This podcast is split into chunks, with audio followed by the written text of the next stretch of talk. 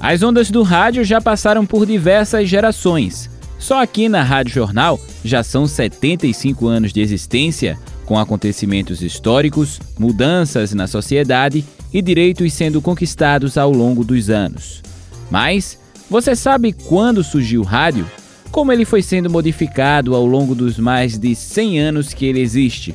A gente explica.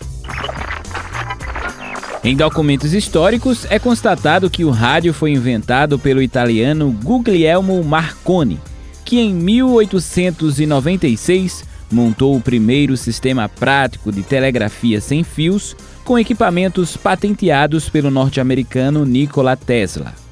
Mas antes disso, diversas outras descobertas foram necessárias para a propagação do som por ondas radiofônicas. Em 1888, Heinrich Hertz verificou a existência de variações de correntes pelo ar, sendo as ondas eletromagnéticas o principal motivo para conseguirmos transmitir voz, músicas e até mesmo fotos sem precisar de fios. No Brasil, a origem do rádio é alvo de discussão. Isso porque, em 6 de abril de 1919, um grupo de amadores de recepção radiotelegráfica fundou uma rádio em Pernambuco. No entanto, há também a versão de que o título de pai do rádio é atribuído ao cientista e educador Rocket Pinto, que esteve à frente de uma das primeiras transmissões de rádio realizada em 7 de setembro de 1922 no Rio de Janeiro.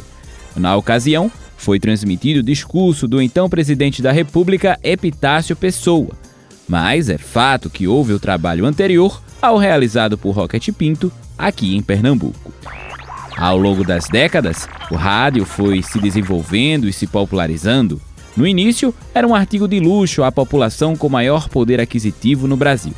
Mas a partir da década de 1930, com a possibilidade de haver propagandas, Getúlio Vargas passou a fazer o uso desse meio de comunicação para difundir o projeto político-pedagógico do Estado Novo, repassando a imagem de uma sociedade unida e harmônica, sem divisões e conflitos sociais por meio de um programa oficial, A Hora do Brasil, que deveria ser retransmitida por todas as emissoras do país, buscava-se difundir a informação, a cultura e o civismo, criando uma unidade nacional.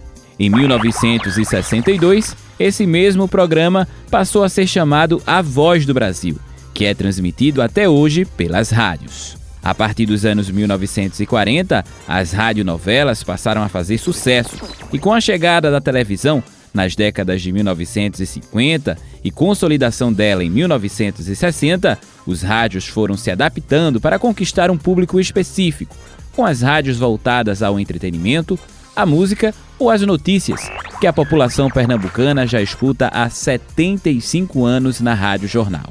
Desde então, o rádio persiste mesmo com a chegada da internet, trazendo notícias históricas e fazendo parte do dia a dia da população com informações e prestação de serviços à sociedade. Você pode ouvir novamente o conteúdo desse ou de outros A Gente Explica no site da Rádio Jornal ou nos principais aplicativos de podcast, Spotify, Deezer, Google e Apple Podcasts. Kevin Paz para o Rádio Livre.